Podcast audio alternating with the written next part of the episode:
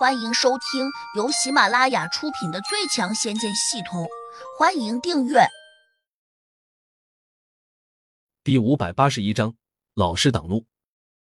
宋玉豪又惊又怕的看着胡杨，结结巴巴的问：“我，我爸呢？”胡杨冷冷的看着他，去了一个可能再也回不来的地方。小子，你快找一个地方哭一场吧。宋玉豪立时成了哭腔。你说我爸他，他死了？暂时还没有，但也快了。胡杨鄙视的瞅着他，又问：“你想不想到他那里去？”宋玉豪吓坏了，慌忙摆手说：“不不不，我不去啊！”他可能以为宋之权已经死了，所以才被吓得瑟缩发抖。胡杨转头又冷眼盯着他。你不去也行，把账结了。宋玉豪几乎是无意识的点着头，连声说好，一边颤抖着摸出了一张银行卡。包间里面很安静，除了宋玉豪最后发出的哭腔，几乎没有什么声音。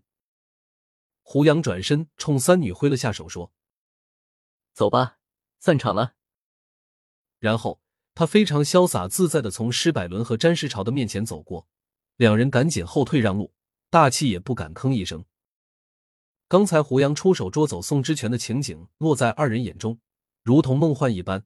尽管他们也算是见多识广的修炼中人，但还是第一次看见有人在大庭广众之下，没有放出任何法宝，就让别的修炼中人凭空消失。更何况小白幻化出麒麟的模样，让他们更加震惊。江哥出门时，分别在詹世朝和宋之权的肩头上拍了下。居然笑眯眯的问：“有没有兴趣改头师门？”两人一怔，几乎异口同声的说：“有。”两人心里均在想：胡杨那是一个无比诡异的存在，毕竟如此年轻就有如此霸道的手段，这完全已经超过了他们的想象。倘若能拜他为师，肯定有意想不到的好处。虽然他看起来这么小。但既然江格都乐意拜在他的门下，自己二人又有什么好顾忌的？谁知江格却满意的点头说：“行，改天你们给我送点像样的礼物，再摆一台酒，我便收你们为徒。三跪九磕那些礼节还是要的，听清楚了吗？”詹师朝和施百伦愣住，不禁有些哭笑不得。我们只想做你的师弟，你居然想做我们的师傅。虽然你是个前辈高人，但于情于理不合！我们若是拜了你为师，那岂不是要叫胡杨这个少年郎为师公？传出去岂非让人笑话？詹世朝和施百伦觉得丢不下这个脸，便没有出声回答。多年以后，他们才发现，今天这个无声的拒绝是个多么愚蠢的举动。如果时间能够回到过去，两人一定会马上跪下给江阁磕头。希望他收下自己二人。不过，又有多少人能够预知未来？后来有人借这事嘲弄詹世朝和施百伦。曾经有一条多么粗壮的大腿摆在你们面前，你们却故作清高，没有去报。等到后悔之际，早已经试过三秋人生诸事，都已经翻篇了。三女跟着胡杨走到了酒店门口，她找了个理由叫胡飞和胡雅回去。胡飞有点不乐意。哥，你偏心，为什么宁肯带着杜玉儿，也不带我？我和他另外有事。你怕别人打扰你们的好事吧？你放心好了，我会兢兢业业做好一个明亮的大灯泡。胡飞的话还没有说完，就被一个年轻女子挡住了。这女人大概有二十五六来岁，穿一身职业装，一脸严肃。实际上。准确点说，他挡住的是杜玉儿，不是胡杨。因为她是杜玉儿系上的辅导员，一个据说很尽职的女人，名字叫岳风铃。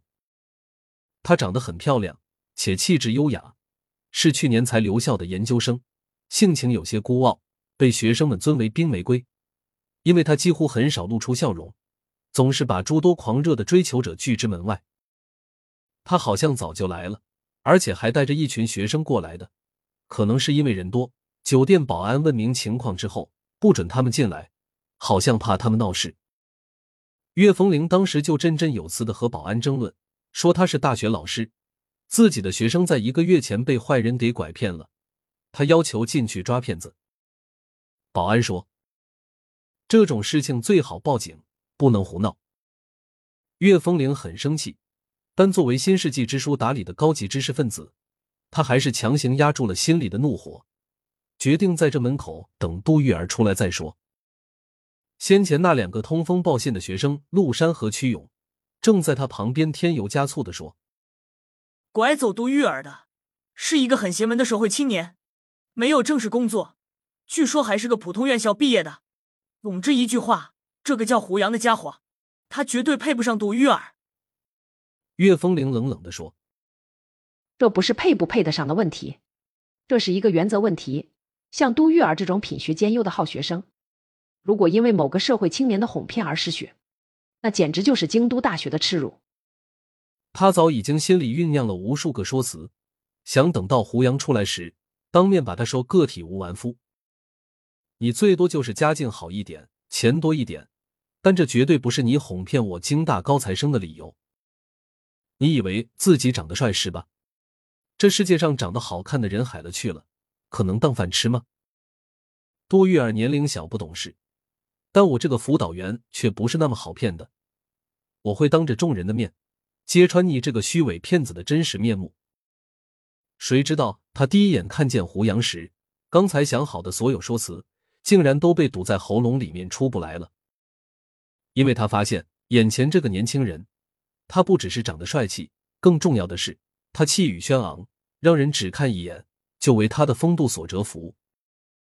这样的人能是骗子吗？如果他真是骗子，我也愿意被他骗上一回啊！可嗨，我今天怎么了？